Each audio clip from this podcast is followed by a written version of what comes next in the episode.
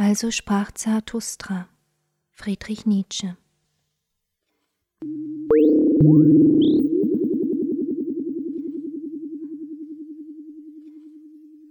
Erster Teil, zweites Kapitel.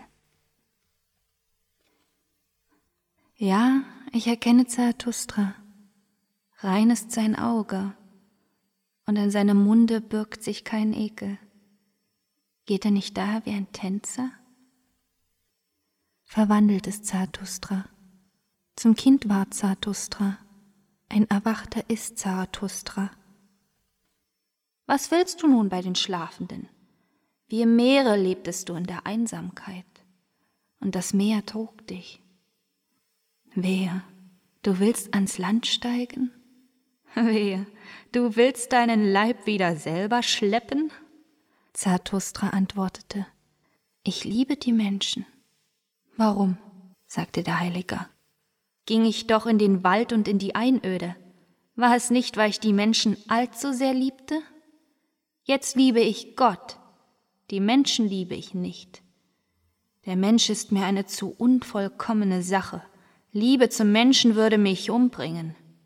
Zarathustra antwortete, Was sprach ich von Liebe?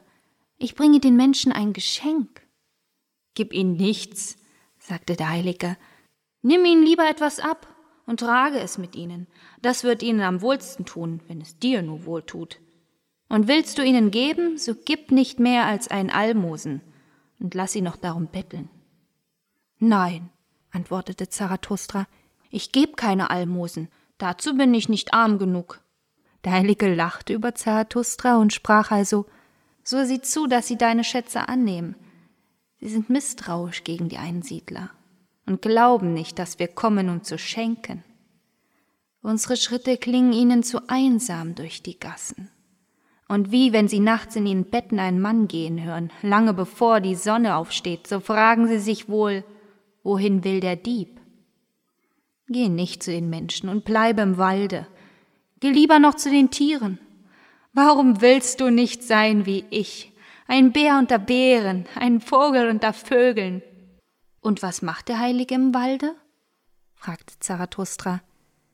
Der Heilige antwortete, ich mache Lieder und singe sie, und wenn ich Lieder mache, lache, weine und brumme ich, als lobe ich Gott.